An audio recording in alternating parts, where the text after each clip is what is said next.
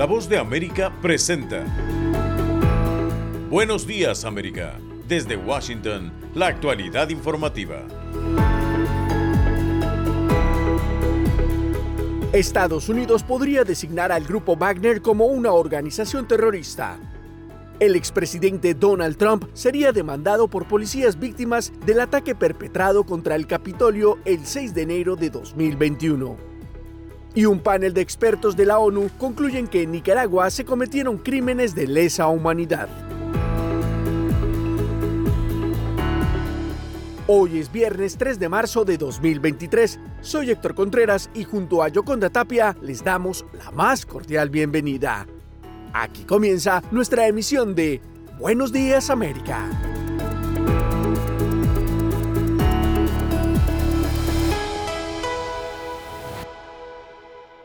El fiscal general de Estados Unidos, Merrick Garland, aseguró en recientes declaraciones al Congreso que no se opondría a designar a la organización paramilitar rusa Wagner como un grupo terrorista extranjero. Judith Martín Rodríguez informa durante una audiencia del Comité Judicial del Senado en la que el fiscal general Merrick Garland fue cuestionado por las acciones que se han tomado contra la crisis del fentanilo, también fue interrogado sobre otros aspectos, algunos relacionados con la invasión de Rusia a Ucrania. En concreto, el jefe del Departamento de Justicia aseguró que no presentará ningún obstáculo para que se designe al grupo mercenario Wagner de Rusia como una organización terrorista extranjera. Uh, Mire, el señor Prigozhin que dirige esta cosa es, en mi opinión, un criminal de guerra y tal vez no sea apropiado que yo, como juez, diga esto antes de obtener todas las pruebas, pero creo que en este punto tenemos pruebas más que suficientes para que lo sienta de esta manera y creo que ese grupo es responsable de los ataques a los ucranianos en el Donbass. Es simplemente incomprensible lo que están haciendo y todo lo que podemos hacer para detenerlos deberíamos hacerlo. El senador republicano por Carolina del Sur, Lindsey Graham, está patrocinando una propuesta de ley bipartidista que obligaría al secretario de Estado a calificar al grupo paramilitar Wagner como una organización terrorista extranjera. El grupo Wagner es una red rusa de mercenarios protegida por el Kremlin y es que esta misma semana la Duma estatal aprobó el endurecimiento de las penas por desacreditar al ejército ruso o al grupo Wagner con un máximo de siete años de cárcel. De aprobarse esta medida, según el presidente de la Cámara Baja de la Asamblea rusa, Vyacheslav Volodin, se garantizará la protección de todos aquellos que arriesgan sus vidas a fin de garantizar la seguridad del país y de sus ciudadanos. Judith Martín Rodríguez, Voz de América. Sintonizan Buenos Días América, un programa de La Voz de América. En otra información, el expresidente Donald Trump, quien enfrenta varios procesos legales y actualmente busca ser candidato republicano a las elecciones de 2024, podría ser demandado por los policías del Capitolio que resultaron lesionados y los legisladores demócratas afectados en la insurrección violenta del 6 de enero de 2021 en el Capitolio de Washington, D.C. El Departamento de Justicia estadounidense emitió una carta en la que dice textualmente y citamos, ninguna parte de las responsabilidades oficiales de un presidente incluye la incitación a la violencia privada inminente. Por definición, tal conducta queda claramente fuera de los deberes constitucionales y estatutarios del presidente. La misiva fue firmada por los abogados de la División Civil del Departamento Judicial y no tiene relación con investigación criminal separada realizada por un abogado especial del departamento sobre si el expresidente Trump puede ser acusado penalmente por los esfuerzos para desconocer la victoria del presidente Joe Biden en las elecciones presidenciales de 2020. Sin embargo, los abogados del Departamento de Justicia también escribieron que no tienen opinión sobre la conclusión de un juez de primera instancia de que quienes demandaron a Trump han alegado plausiblemente que su discurso provocó el motín y la carta además consigna que un tribunal de apelaciones debería rechazar el reclamo de la inmunidad absoluta de Trump. Por su parte, los abogados defensores del expresidente Trump mantienen su argumento de que el exmandatario actuó dentro de sus derechos oficiales y resaltan que no tienen la intención de provocar violencia cuando llamó a miles de simpatizantes a marchar hacia el Capitolio y luchar como locos antes de que estallaran los disturbios. Un grupo de expertos designados por las Naciones Unidas alertó desde Ginebra que en Nicaragua se han cometido violaciones sistemáticas de los derechos humanos que incluyen crímenes de lesa humanidad y hoy el alto comisionado para los derechos humanos presentará un informe sobre el tema. Celia Mendoza tiene este informe.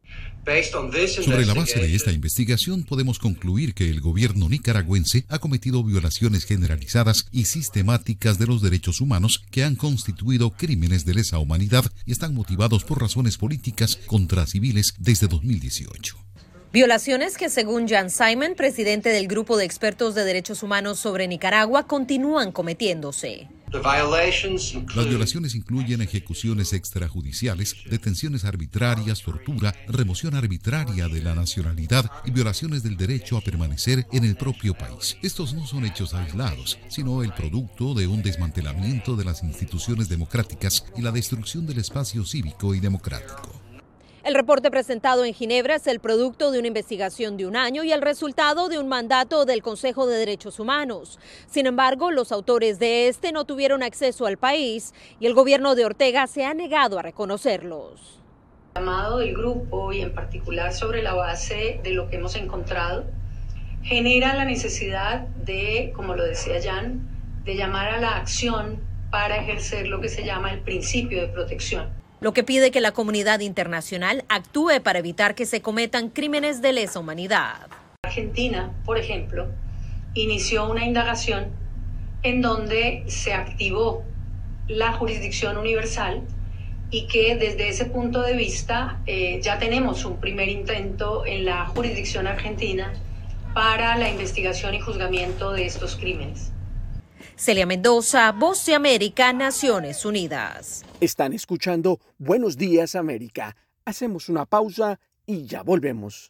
La Voz de América te invita a ser parte de nuestra familia a través de las redes sociales. Encuentra en tu muro las últimas noticias de tu país en su conexión con Estados Unidos, la región y el mundo. Historias que empoderan las voces latinoamericanas de política, economía, salud, actualidad, balanceadas y precisas. Únete a un equipo de origen hispanoamericano que trabaja para conectarte con los tuyos. Síguenos en Facebook y conviértete en protagonista de una historia que tú mismo ayudarás a construir.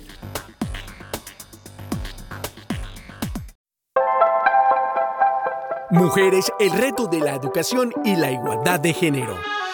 Un enfoque a las oportunidades que tienen las mujeres para trabajar en campos de las ciencias exactas y la tecnología para lograr empleos que brinden la equidad con los hombres.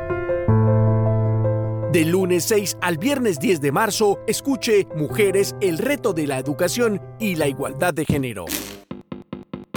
Encuéntrelo en nuestra programación diaria de Buenos Días América, en nuestra página web y en nuestras redes sociales como vozdeamerica.com y en toda nuestra red de afiliadas en el continente. Mujeres, el reto de la educación y la igualdad de género. Un especial de La Voz de América.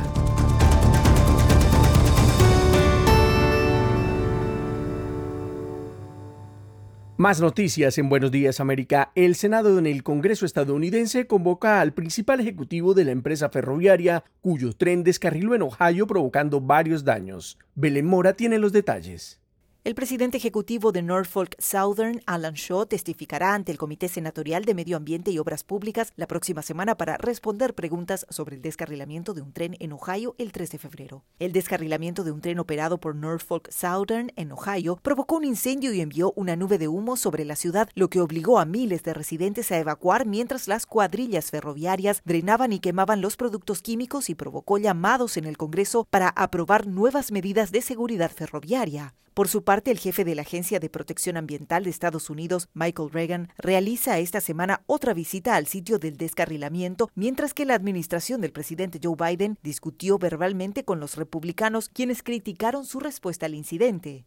Reagan aseguró a los residentes preocupados del este de Palestine que las pruebas mostraron que el agua era segura para beber y el aire seguro para respirar después de que el descarrilamiento del 3 de febrero se convirtiera en una quema controlada de productos químicos que estaban a bordo de los vagones. Reconozco que ha habido un déficit de confianza, dijo Reagan a los periodistas cuando abrió una oficina de divulgación de la EPA en una tienda de ladrillos rojos en la ciudad de 4.700 habitantes. Vamos a concentrarnos con láser en la limpieza y seguir protegiendo al público de cualquier tipo de daño, dijo el funcionario. El expresidente de los Estados Unidos, Donald Trump, y algunos otros republicanos criticaron el manejo que la administración Biden por la respuesta que dio al descarrilamiento, mientras que el gobierno a su vez criticó duramente a Trump y a sus republicanos por relajar las medidas de seguridad ferroviaria y de protección ambiental cuando dirigían el gobierno. Las agencias federales permanecerán en el área durante el tiempo que sea necesario para recuperarse del desastre. El lunes, el Comité de Transporte e Infraestructura de la Cámara de Representantes dijo que estaba abriendo una investigación sobre las acciones de la Agencia de Control Ambiental tras el descarrilamiento. Belén Mora, Voz de América, Washington, D.C. En la Voz de América continuamos informando.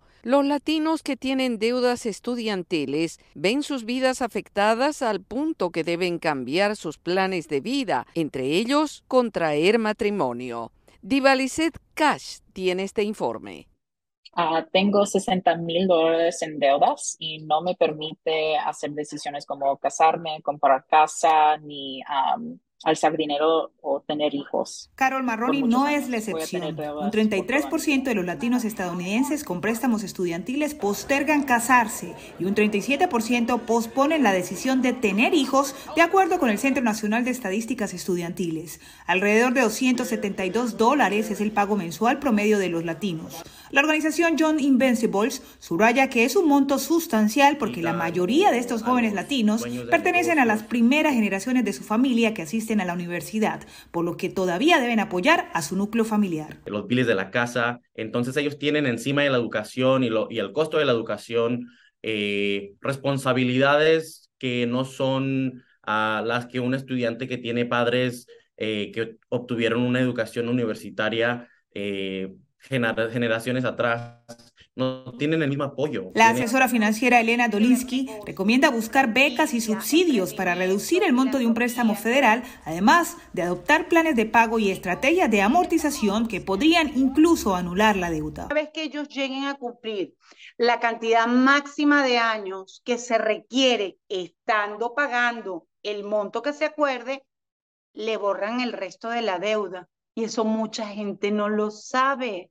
Por ahora, eliminar o reducir los préstamos estudiantiles de millones de estadounidenses debido a la emergencia del COVID-19 es la propuesta de la administración Biden, pero gobernadores republicanos interpusieron una demanda para impedir ese plan que mantendrá en vilo su funcionamiento hasta que la Corte Suprema emita sentencia a fines de junio. Diva Cash, Voz de América, Maryland.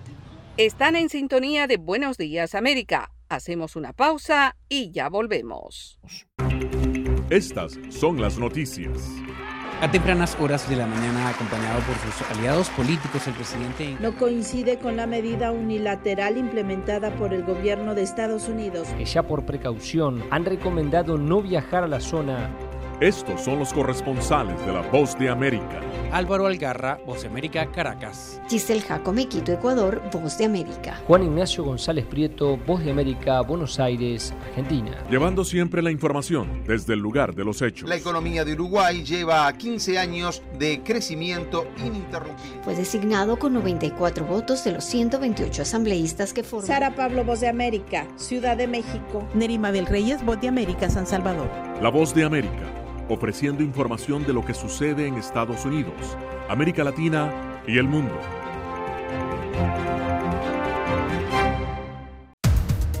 Los acontecimientos de Estados Unidos, América Latina y el mundo en 30 minutos. Con corresponsales en varios puntos del país. El Mundo al Día se emite desde nuestros estudios en Washington a través de nuestras afiliadas en la región latinoamericana con la información balanceada de lo que sucede en Estados Unidos y el mundo. ¿Qué tal amigos? Les saluda Henry Llanos para invitarlos a escuchar Deportivo Internacional De lunes a viernes, el resultado y las noticias de los eventos deportivos internacionales en un solo lugar. Deportivo Internacional, una producción de La Voz de América.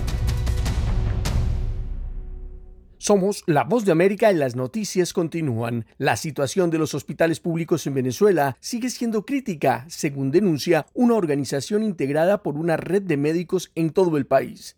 Carolina Alcalde tiene los detalles. Aunque según la más reciente encuesta nacional de hospitales, un estudio independiente de la Organización Médicos por la Salud, efectuado en los 40 hospitales más importantes del país, se evidencian ciertas mejoras, la situación general del sistema sanitario sigue siendo crítica. El médico infectólogo y coordinador de la encuesta, Julio Castro, expone que en 2022 documentaron un déficit de 70% en insumos de quirófano indispensables para una cirugía y afirma que en comparación con años anteriores, el desabastecimiento de insumos indispensables para atender casos de emergencia, entre ellos adrenalina y material de intubación, ha mejorado, pero sigue estando lejos de ser lo óptimo. Esto debería ser cero por lo tanto, que tú llegues a una emergencia y 42% o la probabilidad de que tú necesites un medicamento simple no exista, sigue siendo malo. Sí ha habido una mejoría, sí ha habido una mejoría, pero es de una magnitud que para nosotros no nos satisface. En cuanto a las fallas estructurales y de servicios públicos como agua y luz, Castro resaltó que la situación no ha mejorado sustancialmente y precisó que casi el 60% de los hospitales no reciben agua corriente. Estamos funcionando con soluciones de emergencia, que son camiones cisterna o plantas eléctricas cuando se va la luz en el hospital, que son paños calientes para situaciones coyunturales, no para resolver la situación.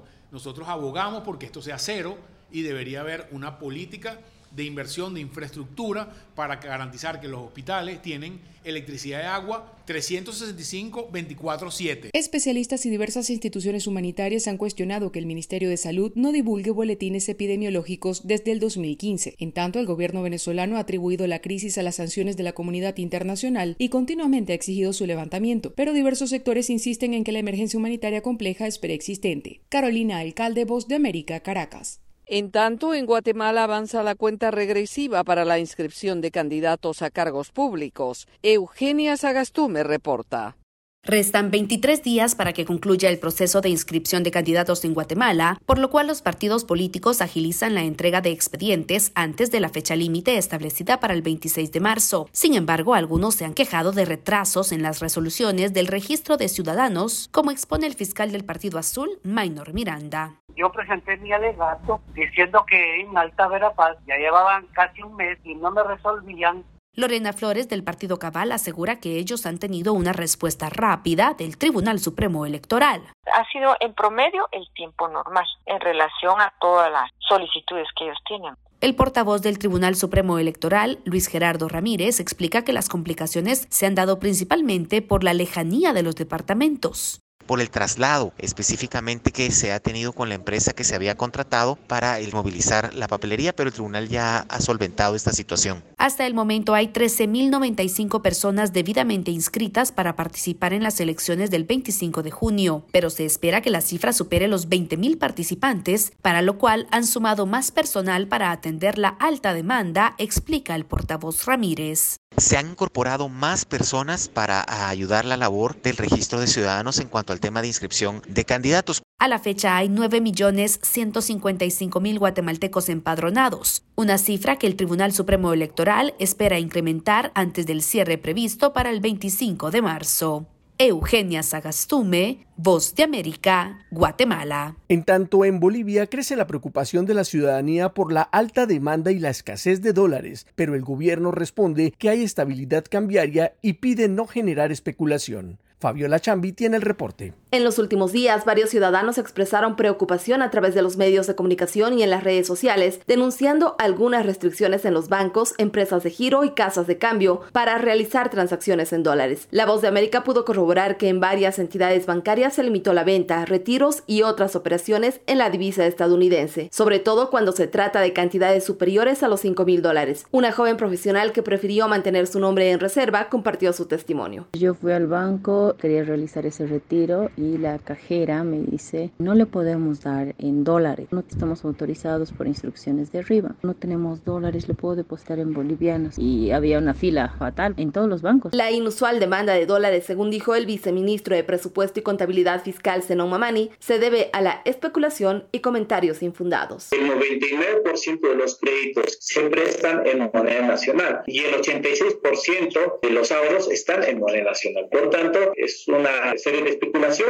pero, ¿qué generó esta dinámica en el mercado interno del país? El economista y exdirector del Banco Central de Bolivia, José Gabriel Espinosa, se refirió a dos factores. Mientras los flujos de ingresos para las reservas iban cayendo, los egresos iban subiendo y para compensar esta brecha, el Banco Central tuvo que hacer uso de las reservas internacionales en divisas. Se encontró un límite que parece ser el límite psicológico de la población y por lo tanto ahí empieza a haber una preocupación sobre la disponibilidad en el mercado. La autoridad de supervisión del sistema financiero indicó que no instruyó ninguna medida para que las entidades financieras realicen restricciones a la venta de los dólares y resaltó que los bancos no tienen esa competencia. Fabiola Chambi, Voz de América, Bolivia.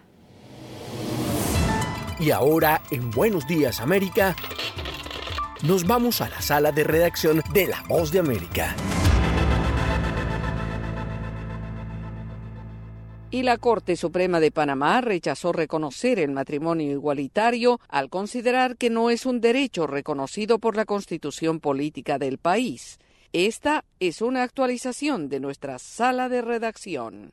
Un fallo de la Corte Suprema de Justicia cerró la posibilidad de que en Panamá se realicen matrimonios de parejas del mismo sexo, luego de que el Pleno declarara que tres artículos del Código de la Familia que impiden estas uniones civiles no son inconstitucionales. La Corte Suprema permanecía desde el año 2016 sin pronunciarse sobre varios recursos de inconstitucionalidad contra el Código de Familia panameño, que solo reconoce los matrimonios entre un hombre y una mujer. En su fallo publicado esta semana por la Corte, pero que había sido aprobado el 16 de febrero por seis de los nueve magistrados del organismo, se destaca que hay una realidad y es que hasta ahora el derecho al matrimonio igualitario no pasa de ser una aspiración que aunque legítima para los grupos implicados, no tiene categoría de derecho humano y tampoco de derecho fundamental. Esta decisión fue fuertemente criticada por varios sectores de la sociedad que abogan por una mayor igualdad y que a su vez lo consideraron una burla, ya que fue comunicado el mismo día que la Organización de las Naciones Unidas la ONU celebró el Día Internacional de Cero Discriminación. El abogado Carlos Ernesto González comentó sobre el tema a ECO TV Panamá. Panamá ha sido ya condenado antes por violación a los derechos humanos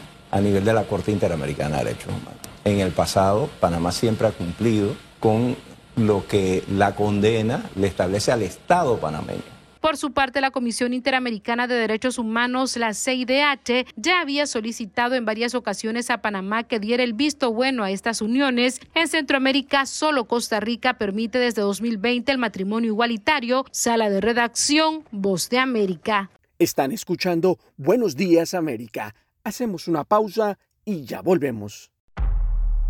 Desde la Voz de América, la actualidad de la crisis en Ucrania. La guerra había comenzado. Sin duda todo esto nos afecta mucho, pero confío en la justicia de la causa ucraniana. Mientras la ofensiva militar rusa avanza sobre Ucrania. Una cobertura completa y análisis a diario.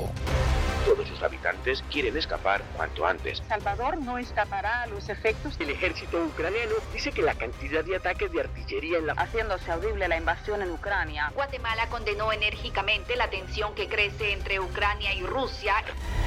Sintonícenos y síganos en las redes sociales como Voz de América.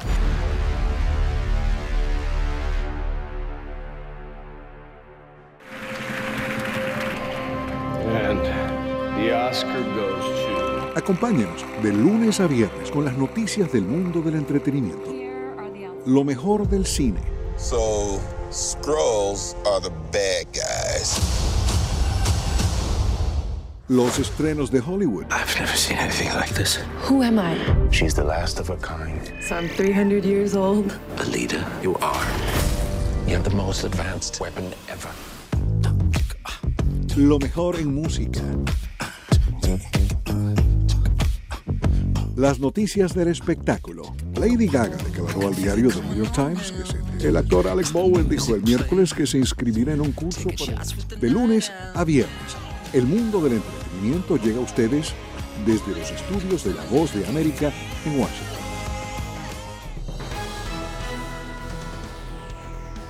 Momento deportivo en La Voz de América. Les informa Gustavo Cherkis.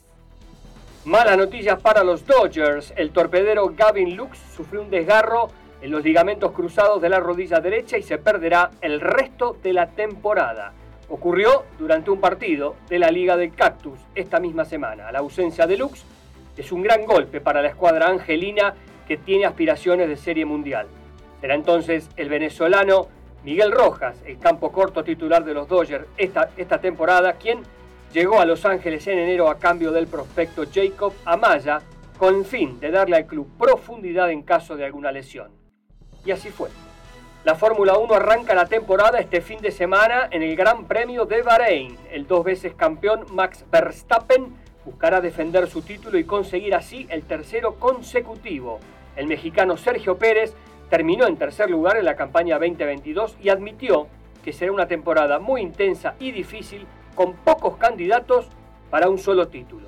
El otro gran candidato, siete veces campeón Lewis Hamilton, no logró asegurar una sola victoria en el 2022, va por su revancha, recordemos, terminó sexto en la tabla en el último año. El inglés subió al podio solamente nueve veces a lo largo del año pasado. Notable récord de Joe Montana, leyenda del fútbol americano con cuatro anillos de Super Bowl, pero no en la cancha.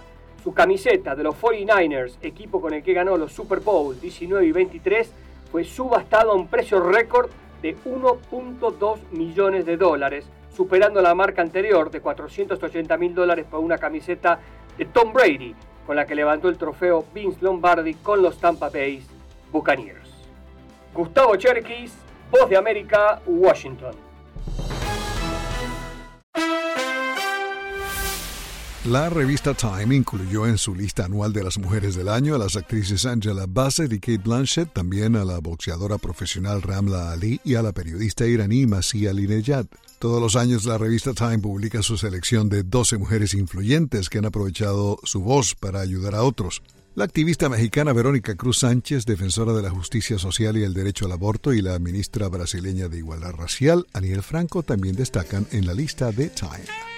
Una de las glorias del jazz contemporáneo nos referimos al saxofonista estadounidense Wayne Shorter, quien escribió algunas de las composiciones más aclamadas y que cambió el sonido del jazz en la década de 1960 antes de explorar el rock fusión. Falleció el jueves a los 89 años en Los Ángeles. Wayne Shorter fue cofundador de la célebre banda de jazz fusión Weather Report en 1969, la cual grabó el disco Heavy Weather. Otros de sus trabajos discográficos incluyen Native Dancer con Milton Nascimento que mezcla jazz rock y funk con ritmos brasileños. Idris Elba estrenó esta semana en Londres la primera de lo que se prevé sea una serie de películas de Luther que lleva su programa televisivo británico a una nueva audiencia. En Luther the Fallen Son, una película de Netflix, por cierto, Elba repite su papel como el inspector John Luther, el personaje que interpretó en la serie de la BBC de 2010 a 2019. El creador y escritor de la serie, Neil Cross, dijo que tuvo que lograr un equilibrio cuidadoso para los seguidores del programa, los nuevos y los no tan nuevos. El presidente ruso Vladimir Putin otorgó un premio al actor de Hollywood Steven Seagal para recompensarlo por su trabajo internacional, humanitario y cultural. La noticia de la agencia de noticias Reuters dice que la estrella de películas de acción de 70 años como Under Siege recibió la Orden de la Amistad de Rusia. El actor y practicante de artes marciales nacido aquí en Estados Unidos, ha trabajado en Japón y es admirador de Putin, de quien recibió la ciudadanía rusa en 2016. En las redes sociales está promocionando una nueva película protagonizada por Adam Driver llamada 65 Million Years Ago. La película de los mismos guionistas de Quiet Place será estrenada el viernes 10 de marzo, dos días antes de la entrega del Oscar. Y es todo por el momento. Desde los estudios de La Voz de América en Washington se despide Alejandro Escalona. Será hasta el lunes. Saturday night is the loneliest night in the week. Cause that's the night that my sweetie and I used to dance cheek to cheek. I don't mind Sunday night at all. Cause that's the night friends come to call. And Monday to Friday go fast. And another week is past. But Saturday night is the loneliest night in the week. I sing. Y así llegamos al final de Buenos Días América. Soy Yoconda Tapia y les agradezco el privilegio de la sintonía.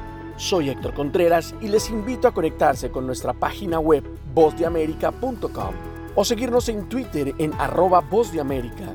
Hasta nuestra próxima emisión.